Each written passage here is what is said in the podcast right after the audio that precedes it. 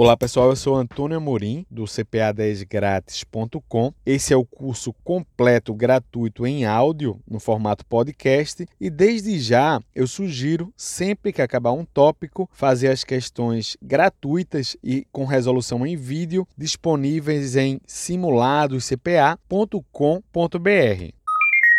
Vamos lá, gente. O módulo 6 fala sobre renda variável e renda fixa. Eu acho que o módulo 6 ele deveria vir antes, dentro da emenda da Ambima, que o módulo 5. Por quê? Porque para entender os fundos, a gente vai ter que entender o que é que compõe os fundos. Como é que eu vou saber o que é um fundo de ações se eu não sei nada sobre ações? Então vamos lá, começando o módulo 6. Ações, né? já pegando o gancho aí dessa pergunta. A ação é a menor fração do capital social de uma empresa. É um pedacinho de uma empresa. Ao investir em ações, o investidor se torna sócio da empresa. Então, quando a gente compra ações, a gente passa a ter a propriedade sobre aquela empresa da qual deriva a ação.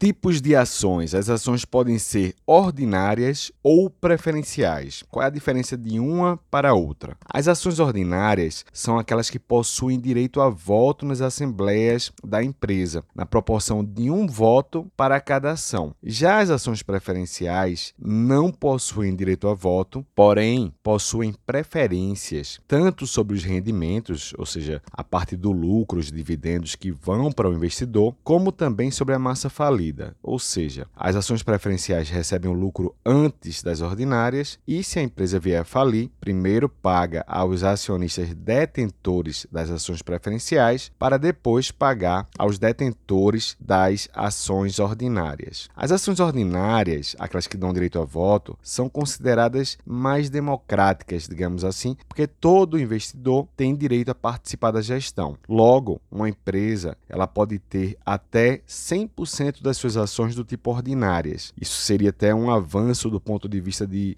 governança corporativa. Já as ações preferenciais podem representar no máximo 50% do patrimônio total da empresa. Esse é um detalhe que é muito cobrado em prova. Então, uma empresa, repito, pode ter 100% das suas ações ordinárias, porém, no máximo 50% das ações do tipo preferenciais. Pode ser, por exemplo, meio a meio. Para ser uma ação preferencial, as ações precisam ter pelo menos uma preferência dentre as seguintes que eu vou elencar. Eu vou elencar três preferências. A primeira é uma participação nos dividendos pelo menos 10% maior do que a participação das ações ordinárias. Uma dessas preferências que eu vou elencar aqui deve existir para que uma ação seja preferencial. A primeira é pagar mais nos dividendos do que nas ações ordinárias, pelo menos 10% 10% a mais. Pode ser 15, 20, 30, mas pelo menos 10% a mais para caracterizar uma preferência. segunda preferência é dividendos mínimos de 25% do lucro líquido do exercício. Então, essa seria uma preferência bem comum. A empresa fechou o lucro, pagou imposto, deu lucro lá de 100 milhões. Então, pelo menos 25% desse lucro vai ser distribuído para o acionista. As empresas podem ter em seu estatuto um percentual menor de lucro distribuído distribuído, ou seja, ela pode reinvestir mais o lucro, mas para que seja uma preferência dentro daquelas três elencadas, o dividendo mínimo, repito, deve ser de 25% do lucro líquido. A gente viu que para que uma ação seja uma ação preferencial, ela precisa ter pelo menos uma das três preferências. A terceira e última preferência é o tag along. O que é o tag along? O pessoal se confunde um pouco, então vamos prestar atenção. Existem os acionistas controladores que têm o poder sobre a empresa, tem mais da metade das ações ordinárias, então qualquer votação eles vão ganhar. Pode ser um acordo entre eles, pode ser só uma pessoa física ou jurídica que tenha todas essas ações metade das ações ordinárias. Então, eles vão ganhar qualquer decisão ali, vão controlar a empresa. Quando um investidor quer comprar uma empresa, ter o poder de controlar aquela empresa, ele vai procurar o grupo controlador e vai oferecer um valor maior por aquelas ações do que o valor de mercado, justamente pelo fato de ter o controle, de pagar o prêmio pelo controle. Se esse grupo faz uma oferta, ele faz uma oferta pública, comprando aquelas ações ordinárias. Nesse caso, caso, as ações preferenciais não vão subir tanto de preço, ou talvez até nem subam, porque ela não, não é uma ação de interesse por parte de quem está comprando, de quem quer o controle. As ações preferenciais não agregam no controle porque não possuem direito a voto. Mas existe um dispositivo, que é uma das três preferências, que é o tag along. Nesse caso, as ações preferenciais teriam um valor numa oferta pública de aquisição de no mínimo 80% do valor oferecido naquela oferta pública ao bloco controlador. Então, por exemplo, vamos supor que as ações estejam a, sei lá, 50 reais e é oferecido ali 100 reais ao bloco controlador naquela oferta pública de aquisição. Normalmente as ações preferenciais não vão sofrer nenhuma alteração de preço, mas se, por exemplo, o tag along for de 90%, vai ser oferecido também para o acionista preferencial a possibilidade de vender suas ações por 90% do valor, no caso 90% de 100, 90 reais, o que é melhor do que os 50 que eu dei aí como exemplo, que seria o valor de mercado. Então, o tag along mínimo para ser uma preferência é de 80%, mas pode ser de 90, pode ser de 100%, ok? Então, esse aí é o dispositivo chamado tag along. Se você não gravou na primeira vez, ouve de novo um pouquinho desse trecho que vai ficar mais claro. Por fim, um detalhe aí sobre as ações preferenciais que costumava cair bastante em prova da Ambima. Se a empresa passar três exercícios consecutivos sem pagar os dividendos mínimos, as ações preferenciais passam a ter direito a voto, até que se pague aquele dividendo mínimo. E aí volta tudo normal, precisaria de mais três anos. O que quer dizer isso? As ações preferenciais não participam da gestão e aí ficam submetidas à gestão de terceiro. Se aquela gestão não está indo bem, não está fazendo boas escolhas, a empresa não vai dar lucro. Se ela passar três exercícios, três anos sem dar lucro, aí atipicamente, extraordinariamente, que não é o normal, as ações preferenciais que não têm direito a voto passam a ter direito a votar. Deu lucro, voltou tudo ao normal, voltou para estaca zero.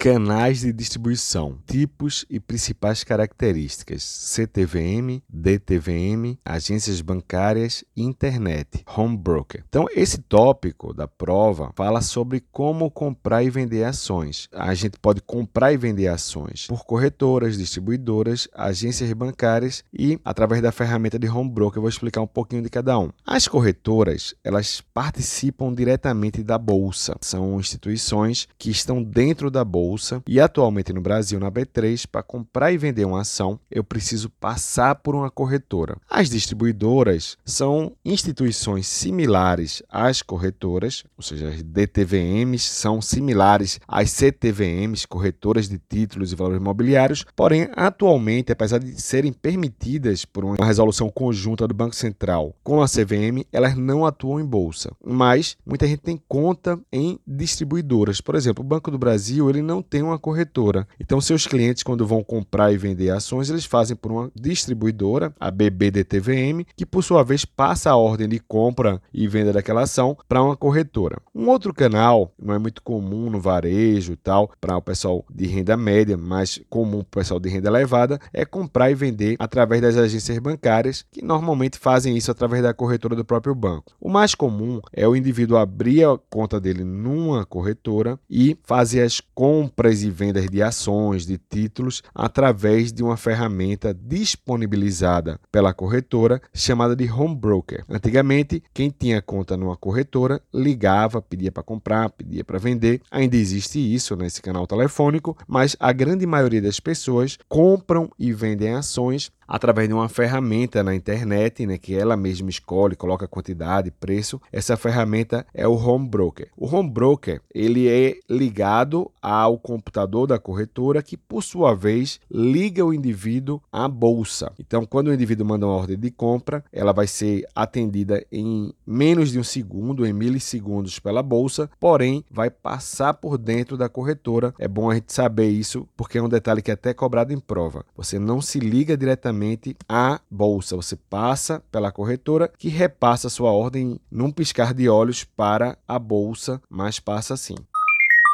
Vamos lá, o próximo item é oferta pública inicial de ações. A gente conhece como IPO, que é a sigla em inglês. Definição entendimento dos conceitos, período de reserva, possibilidade de ocorrência de rateio, ordem limitada e a mercado. Então, esse é o tópico que está no conteúdo da Ambima e que a gente vai trabalhar agora. O que é um IPO? O IPO é a sigla em inglês para Initial Public Offer, ou, em português, oferta pública inicial. É o momento que uma empresa abre o seu capital no mercado de ações. Então, é a hora que ela começa a vender suas ações para o grande público. Até então, a empresa era fechada, era limitada, ou mesmo era uma empresa SA, mas que não tinha movimentação para o grande público em bolsa, era uma coisa de compra de ações em contratos que não era público. Então, ela abriu o capital. A ideia de abrir o capital está relacionada a captar recursos para a empresa. Então, por exemplo, o indivíduo que criou aquela empresa, ele era dono de 100% da empresa. Vamos imaginar um Bill Gates criou a empresa ali com um sócio na garagem e eles eram donos de 100% da empresa. E aí, ele fica com um pedaço daquela empresa, 10, 20, 30% e vende 70% da empresa para outros sócios. Por quê? Dentro do projeto dele, esse recurso vai ser investido na empresa e a empresa vai ampliar de tamanho, vai poder entrar em mercados internacionais, crescer bastante. É melhor, por exemplo, ser dono de 20% de uma big empresa do que de 100% de uma pequena empresa. Então a ideia é arranjar recursos, conseguir recursos para ampliar a empresa. Então a empresa faz essa abertura de capital e normalmente os sócios que eles acabam detendo um percentual menor, mas de uma empresa muito maior. É feito ali o IPO. O IPO, essa oferta pública, é um processo pré-bolsa.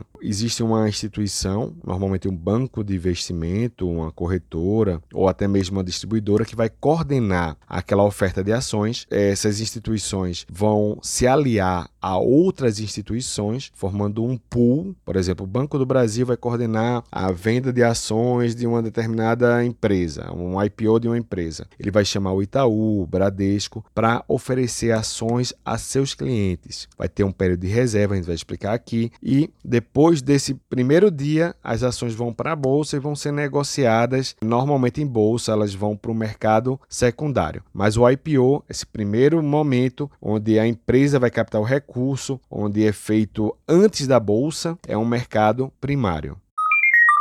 Então, pessoal, agora o que, é que a gente vai ver? Vai ver definições sobre ganhos de capital, dividendos, juros sobre capital próprio, bonificação, subscrição, desdobramento, que a gente chama de split, e grupamento, que a gente chama de implit. Vamos ver essas definições agora. Lembrando que sempre que acabar um desses tópicos em áudio, é interessante fazer os exercícios. E a gente sugere os exercícios resolvidos com vídeos explicativos no final para o aluno saber o que errou, as alternativas que estão em simuladoscpa.com.br. Vou repetir: simuladoscpa.com.br, o melhor lugar para fazer exercícios e aprender. Não adianta fazer o exercício e decorar, tem que fazer o exercício e entender.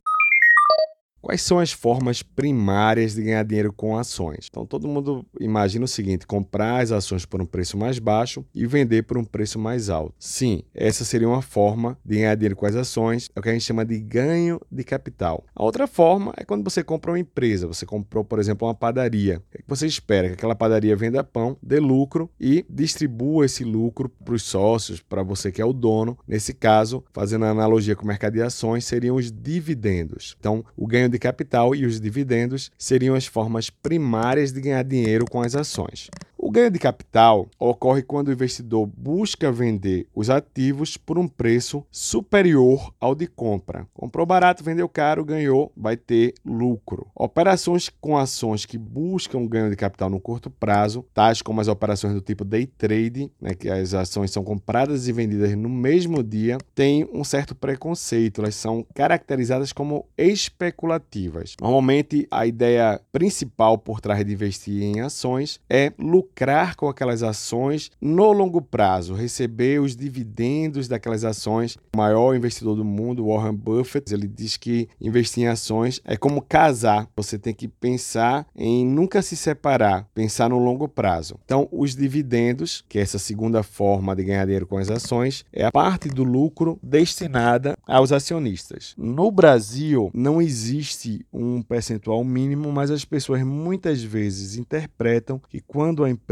não determina o percentual mínimo a ser distribuído, o mínimo seria 25% do lucro líquido para os acionistas. Algumas empresas com baixa necessidade de investimento destinam grandes parcelas do lucro em forma de dividendos, são as empresas pagadoras de dividendos, enquanto que outras preferem reinvestir a maior parte do lucro. Um detalhe importante sobre os dividendos é que os dividendos, por enquanto, estuda-se mudar no Brasil isso ainda, mas são isentos de pagamento no imposto de renda. A ideia é a seguinte: se a empresa já pagou o imposto, então se a pessoa que recebesse a parte do lucro pagasse novamente o imposto, seria uma bitributação. Então, diferente do ganho de capital, que a gente vai ver depois a parte de tributação, que é tributado quando você compra ações baratas e vende mais caras, você paga imposto. Quando você recebe os dividendos, você não paga nenhum imposto, você é isento. Isso faz com que muita gente no Brasil que tem empresas e, por exemplo, tenha grandes rendimentos ali, como o gestor daquela empresa e tal, coloque quase todo o percentual ali de recebimento como dividendos e acabe não pagando imposto de renda, pessoa física. Isso gera uma certa distorção e por isso o Brasil está revendo isso, mas por enquanto, repito, os dividendos são isentos de imposto de renda.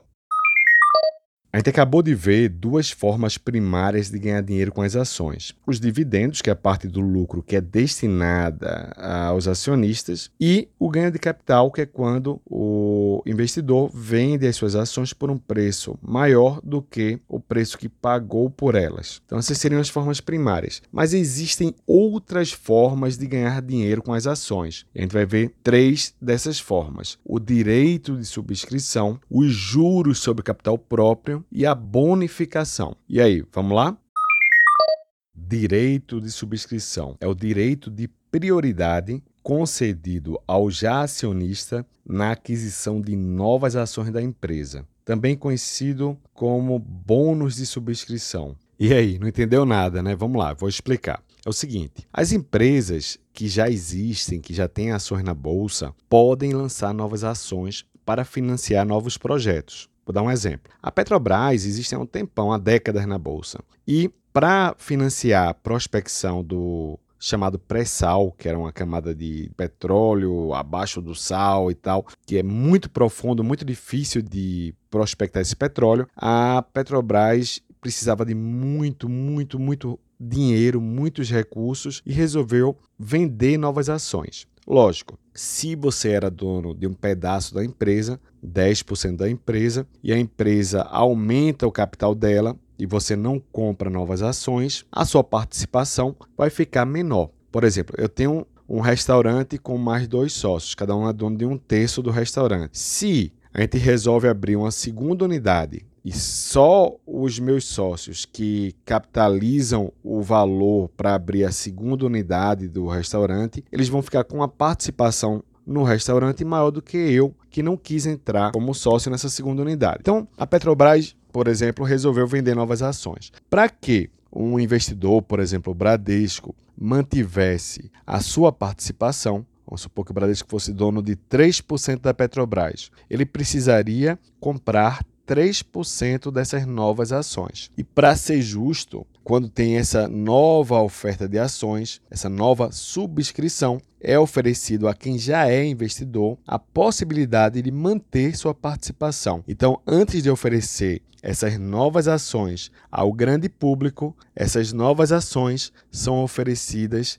a quem já é investidor. Caso o investidor não queira comprar essas novas ações, ele vai ter sua participação reduzida e essas ações serão vendidas para outras pessoas. Normalmente, quando isso acontece, a empresa ela vai dar um período para que quem já é investidor opte ou não por comprar essas novas ações e só após aquele período é que essas ações são oferecidas ao grande público. Normalmente, também, o já investidor tem o direito de comprar essas novas ações com um desconto em relação ao que vai ser oferecido para o grande público. Então, ele recebe um direito de subscrever, um direito de comprar novas ações que tem uma data, vence em tal dia, depois vai para o grande público, e ele tem duas opções. Ou ele compra essas novas ações, ou ele vende esse direito. Esse direito é negociado em bolsa, inclusive. É bom tomar cuidado. Outro dia recebi um e-mail de um cara que achava que estava comprando ações, mas tinha comprado um direito, um bônus de subscrição. Ele comprou, acho que 5 mil reais de, desse bônus e esse bônus zerou numa determinada data, porque ele não exerceu o direito de compra, nem não fez nada, acabou perdendo esse dinheiro. Então, o direito de subscrição ele é um, um, direito que pode ser negociado, tem um valor de mercado e é uma forma também do acionista lucrar com as suas ações.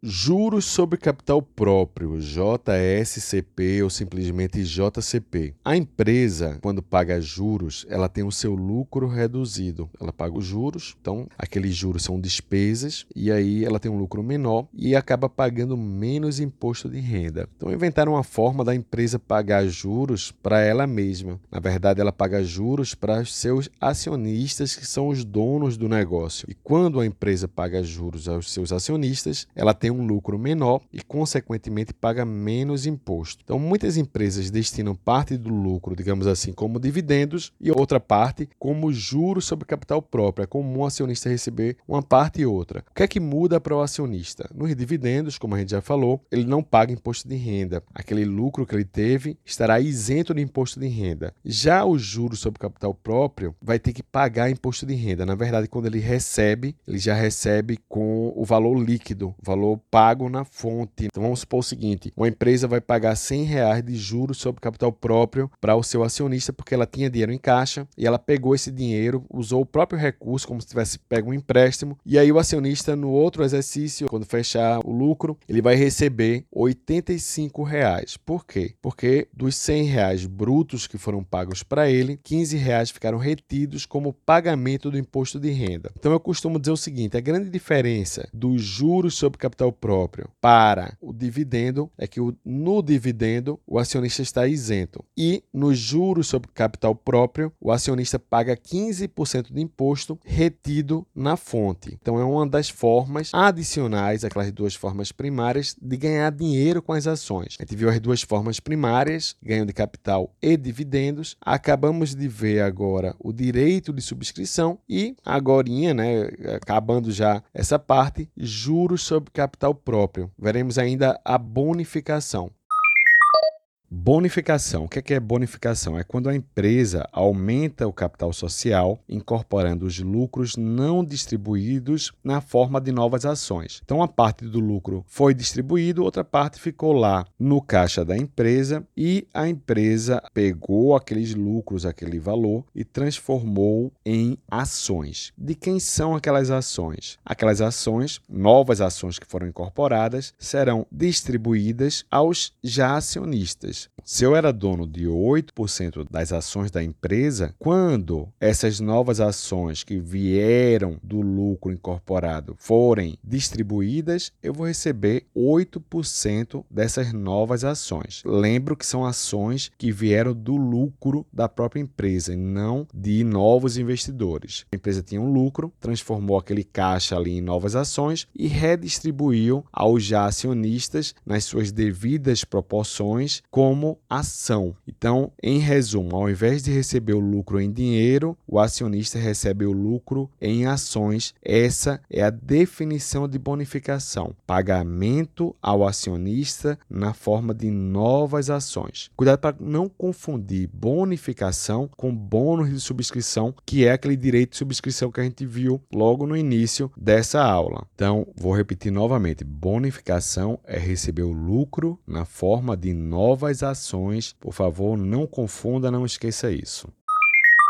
Desdobramento, split. O desdobramento das ações, ou simplesmente split, ocorre quando a empresa eleva o número de ações sem alterar o capital social da empresa. Então vamos explicar melhor isso aí. Imagina que uma empresa tem sua ação valorizada e de repente uma ação daquela empresa está custando 80 reais. No passado foi 8 ou 9 reais, subiu para 20 e 30 e atualmente está em 80 reais. As ações são vendidas em lotes, lotes de 100 ações ao usual. Então quem comprar um pouquinho daquelas ações a 80 reais, por exemplo, vai gastar ali fácil, fácil 8 mil reais para comprar um, o mínimo possível daquelas ações. Tem também um mercado fracionário, que é um, um assunto que eu não queria entrar agora, mas que tem baixa liquidez. Mas enfim, aquelas ações ficam caras e afastam alguns pequenos investidores. Uma das formas de tornar aquelas ações mais líquidas, mais acessíveis, seria pegar uma ação dessa de 80 reais e transformar, por exemplo, em quatro ações de 20 reais. Não ia mudar nada no patrimônio do investidor, ele ia apenas cortar a pizza em mais pedaços. Tinha uma ação de 80, passou a ter 4 de 20, a mesma coisa. Então, essa separação, o split, tem como objetivo tornar as ações mais líquidas. Então, o desdobramento, o split, tem como objetivo aumentar a liquidez. Eu vejo que muita gente confunde split com split. Então, nas minhas aulas, eu costumo dar como exemplo o sorvete banana split. É uma banana separada. Dentro da taça tem lá dois lados da banana e no meio bolas de sorvete. Isso para não confundir split com split. O split é a separação, você pegar uma ação e transformar em duas, em dez. Isso é feito é, através de uma decisão dos acionistas da empresa e a ideia, como eu falei, é aumentar a liquidez.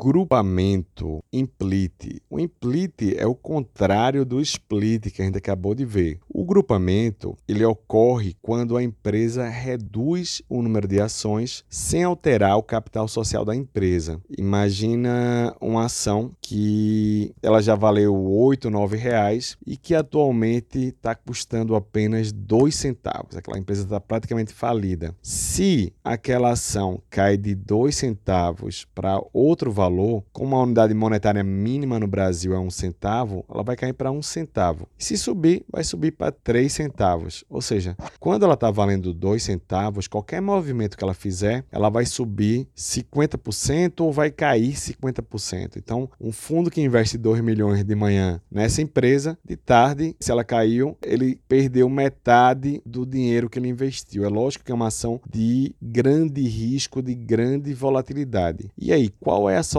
para resolver esse problema? A solução é o implit, o grupamento. Você pode fazer um grupamento, por exemplo, de pegar 100 ações de 2 centavos e transformar numa ação de 2 reais. E aí ela vai subir de 2 para 2,01 ou cair para 1,99 sem ter toda essa volatilidade. Né? Quando ela cai de 2 centavos para 1 centavo, cai 50%. Mas quando ela cai de 2 reais para 1,99, aí não é uma queda tão grande, é uma queda normal. Tá? Então o grupamento é colar. Colar 100 ações e transformar em uma, colar duas ações e transformar em uma. Isso vai ser decidido pela empresa. O objetivo justamente dessa operação do implit do grupamento, ao elevar o preço da ação, é reduzir a volatilidade do ativo. Então, só colocando aí os pingos nos is. O objetivo do implit é reduzir o risco, a volatilidade. E o que a gente tinha visto antes, que foi o split, o objetivo é aumentar a liquidez. Isso tem que estar bem claro na hora da prova. E só mais um detalhe: tanto o implit quanto o split não mexem no patrimônio, é só uma forma de dividir ali o capital diferente, como eu dei um exemplo. Se você pega uma pizza, divide em dois, quatro, oito pedaços, você continua tendo uma pizza. O fato de ter mais ou menos pedaços não vai mudar o tamanho da pizza, não vai alimentar mais nem vai alimentar menos.